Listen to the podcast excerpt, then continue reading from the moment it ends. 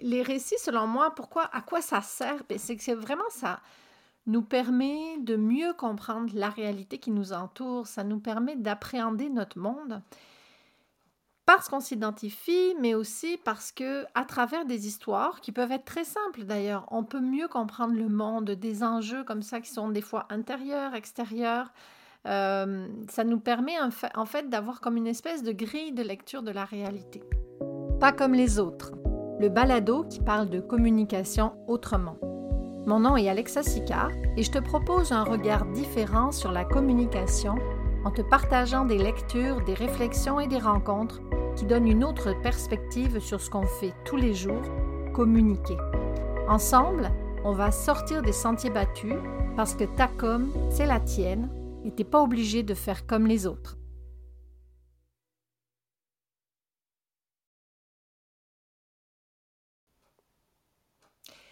Bonjour à tous et bonjour à toutes pour ce nouvel épisode de Pas comme les autres. Alors, avant de commencer, j'ai une petite confession à vous faire. C'est que j'ai eu beaucoup de mal à enregistrer cet épisode. Alors, j'espère que cette fois-ci sera la bonne. Euh, c'est tout simplement parce que j'arrivais pas à avoir le, résultat que je voulais, euh, pas au niveau technique, mais vraiment au niveau contenu. Puis, ben, je suis une fille de contenu, donc euh, ça m'embêtait beaucoup de vous laisser euh, avec un contenu qui, moi, ne me satisfaisait pas. Donc, je vais essayer de me reprendre aujourd'hui et puis euh, ça fera peut-être euh, l'objet d'un podcast sur, d'un épisode de ce podcast sur la, non-perfection des épisodes. Voilà, donc aujourd'hui, sans plus attendre, je veux vous parler d'un sujet qui me tient particulièrement à cœur, qui est le récit.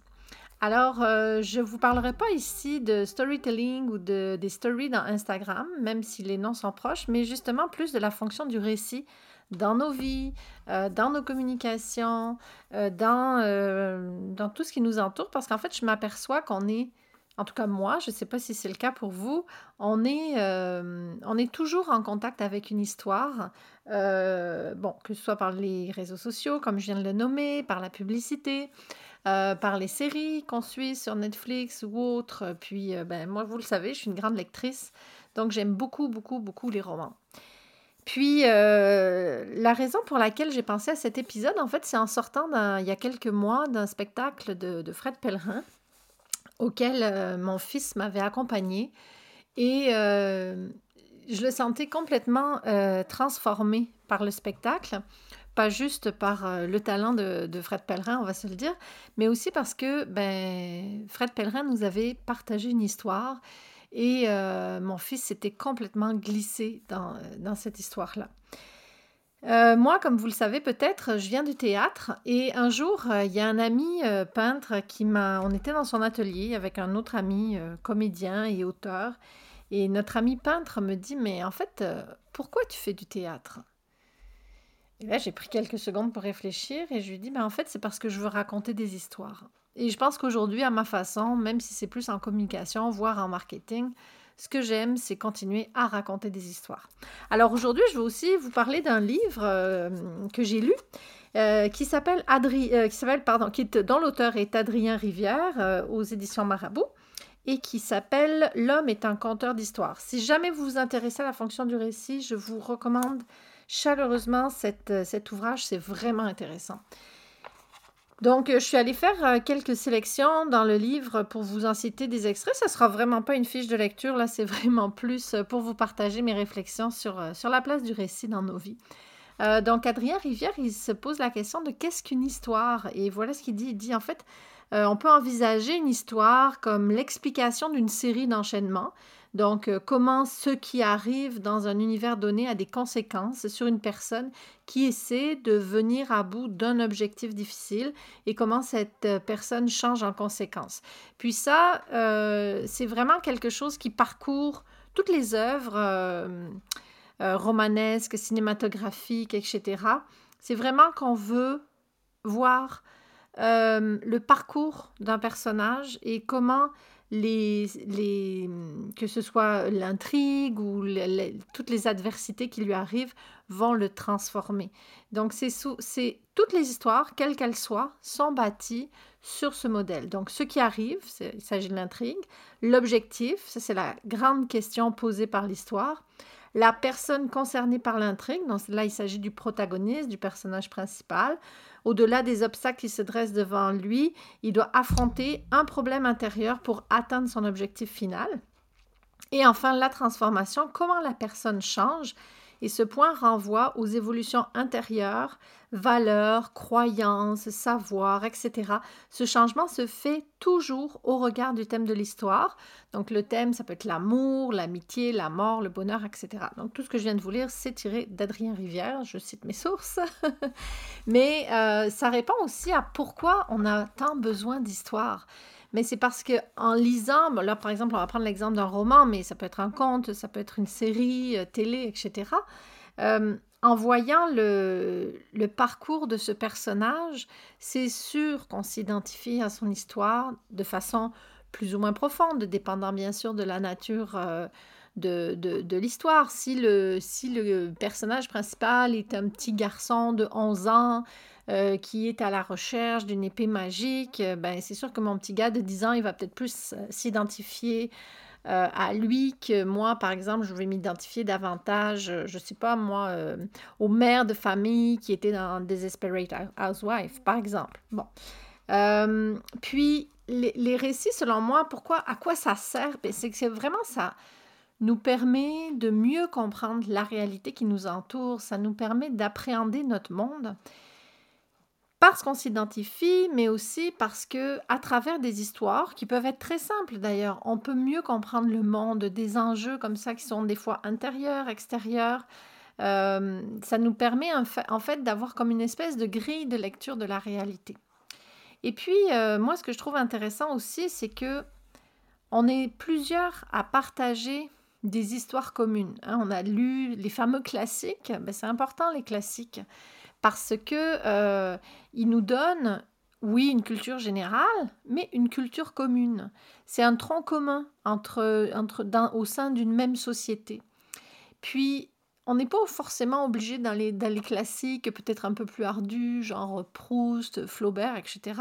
On peut penser à ce qu'on appelle la culture populaire, qui est en fait notre culture qu'on partage. Et moi, J'aimerais beaucoup qu'on remette euh, ces, lettres de noblesse à la culture populaire, parce que la culture populaire, en fait, ben, le nom le dit, c'est la culture qu'on partage à travers le peuple, c'est la, culture qu'on partage dans une grande majorité. Donc oui, les Walt Disney, ils ont peut-être euh, modifié un petit peu les récits euh, de base qui étaient les contes de fées, mais en même temps, ils nous ont donné une accessibilité et un tronc commun d'histoires qu'on partage, petits, grands, plus vieux, etc.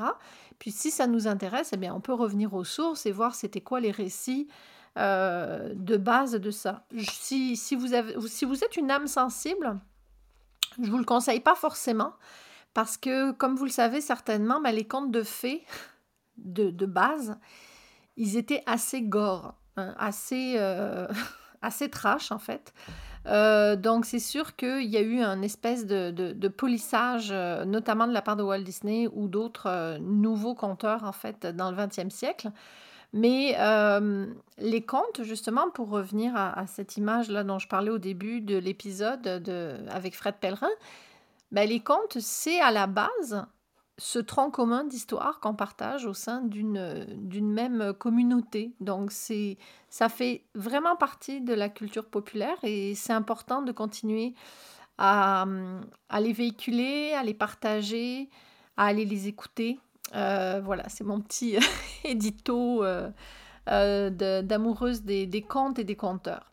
Puis, euh, en fait, euh, là où je, veux vous amener aussi d'autres éclairages sur, euh, sur le récit qui sont partagés dans le, dans le, le livre d'Adrien Rivière, c'est aussi comment le récit peut changer la réalité, c'est-à-dire comment la fiction peut avoir un pouvoir d'action sur la réalité. Et ça, je trouve ça super intéressant, parce qu'en fait, concrètement, il y a par exemple des livres ou des œuvres qui ont changé la face du monde, pas moins que ça. Donc le récit, c'est pas une petite histoire, ben, ça, c'est ça, mais ce n'est pas seulement la petite histoire qu'on raconte à nos enfants pour les endormir le soir, c'est aussi des actes euh, citoyens qui peuvent avoir un réel impact dans des choix politiques, dans des révolutions historiques, dans vraiment euh, des choses majeures. Euh, dans l'ouvrage L'homme est un conteur d'histoire, Adrien Rivière nous parle de la case de l'oncle Tom, le, le, roman de Harriet Beecher Stowe. Vous excuserez mon anglais vraiment approximatif, mais donc il dit comme ça, au-delà du conteur, les récits disposent eux aussi de pouvoirs bien réels sur l'évolution des sociétés humaines. Certains traversent les âges et pénètrent dans notre imaginaire en s'affranchissant de la voix qui les a portés. La case de l'oncle Tom se voit ainsi souvent attribuer un rôle majeur dans le déclenchement de la guerre de sécession. À travers la fiction, c'est en effet le système esclavagiste qui est dénoncé. Une anecdote apocryphe raconte même que lors d'une réception à la Maison Blanche, le président des États-Unis, Abraham Lincoln, aurait ri avec l'auteur du rôle joué par le livre dans le déclenchement de ce conflit. C'est incroyable. Un ouvrage, un roman, là, qu'on connaît, même si on ne l'a pas lu, on sait tous de quoi parle La case de l'oncle Tom, a permis de mettre fin à l'esclavage aux États-Unis. Sous Abraham Lincoln, je veux dire, moi, ça, moi quand j'ai lu ça, je suis tombée de ma chaise. Parce que je trouve que ça montre vraiment le pouvoir du récit dans nos vies personnelles. Parce que moi, j'ai été transformée par des romans, mais ça montre aussi le pouvoir du récit dans nos sociétés. Un, ben, un simple roman, parce qu'il paraît au bon moment, au bon endroit, il peut carrément changer la face du monde. C'est incroyable. On va rester dans le, dans le domaine politique parce que, bon, ben, vous le savez, hein, le, récit, c'est quelque chose euh, qui est quand même euh, très utilisé dans la vie politique par nos femmes et nos hommes politiques. Ils l'utilisent parce que, bah, parce que comme, comme tout récit, bah, c'est rassembleur, on va s'identifier à eux. Et puis aussi, on va se le dire, c'est toujours beaucoup plus simple de comprendre, mais aussi de se rappeler d'une histoire. Il y, a il y a un effet très marquant dans l'histoire euh, quand on la raconte. Et la fonction de récit dans le discours politique, elle est importante euh, parce qu'on va s'identifier au personnage politique et puis aussi parce que l'homme ou la femme politique qui va nous raconter son histoire va nous ouvrir un petit peu sa part d'humanité. Et euh, on a besoin de ça pour s'identifier à ça. Euh, donc, pour revenir à l'ouvrage, au début des années 2000, inconnu du grand public et ovni du Parti démocrate, Barack Obama, vous l'avez compris, j'ai parlé de Barack Obama, s'appuya largement sur son histoire personnelle pour défendre son projet, et clamait haut et fort que les États-Unis étaient toujours le pays de tous les possibles, une histoire incarnée par son slogan Yes We Can. Donc effectivement, si on se rappelle de l'élection de Barack Obama, c'était beaucoup centré non pas juste sur sa personne, mais sur son histoire. D'où il vient, qui sont ses parents, c'était quoi son enfance, son adolescence, les faits marquants de sa vie. Euh, on a beaucoup parlé de sa relation avec Michelle Obama. Donc oui, c'est une forme de storytelling pour les, pour, pour les politiques, mais c'est pas... Il faut être attentif à ce niveau de récit-là, jusqu'où on va dans le récit. Euh, ça peut être à double tranchant, bien sûr, dépendant de l'histoire que la personne a, mais euh, moi, je pense que le cerveau humain est complètement avide de récits. Et donc, si on utilise euh, le récit notamment pour faire mousser euh, un discours politique, bon, on s'entend, hein, il faut que ce soit dosé aussi parce que sinon on est proche de, la manipulation, ben, ça devient intéressant comme comme outil de, de, communication, comme moyen de faire passer le message. Euh, puis aussi, euh, pour terminer, en termes de, de, faire passer un message aussi, c'est euh, il y a eu un changement quand même assez, assez clair en journalisme, ou sinon, disons qu'il y a deux tendances. Il y a des personnes qui vont pouvoir se raccrocher aux faits dans les journalistes et il y a des journalistes qui vont plutôt prendre l'angle narratif Euh, là aussi, ben, je vous renvoie à mon épisode sur euh, la tyrannie de l'émotion que j'ai fait euh, dernièrement dans le podcast.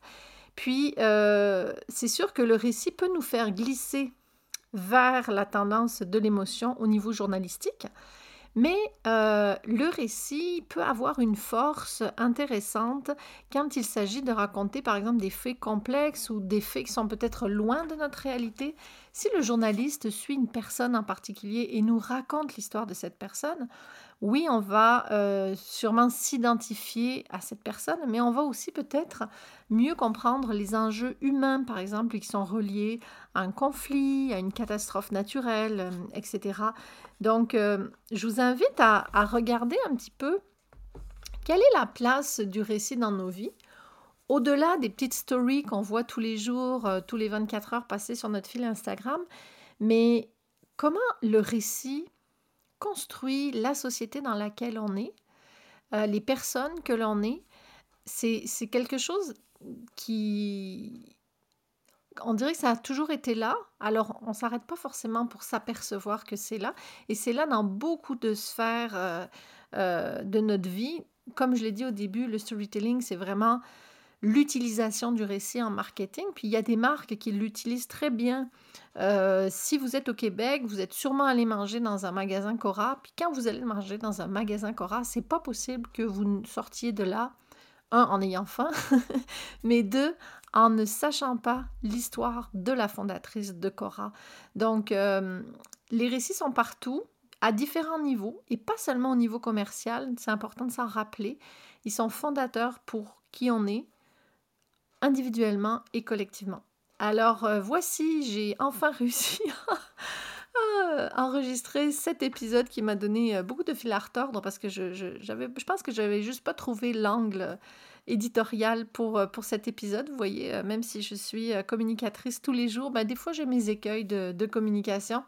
J'espère que cet épisode vous a plu. Si vous voulez échanger sur la place du récit dans vos vies, mais je vous invite à, venir me rejoindre, par exemple, sur les réseaux sociaux, sur Instagram, c'est mon réseau préféré. Donc, Alexa Sicard, barre de soulignement communication. Ou si vous avez apprécié l'épisode, vous pouvez aussi me laisser une note dans l'épisode selon la plateforme que vous euh, utilisez. Merci et à très bientôt. Pour ne rater aucun rendez-vous, abonne-toi à Pas comme les autres sur la plateforme de ton choix et si tu as aimé cet épisode, laisse-moi une appréciation ou même un commentaire. Tu peux aussi venir me retrouver sur Instagram et échanger avec moi en message privé. Mon compte Instagram c'est Alexa Sicard, barre de soulignement communication. À la prochaine!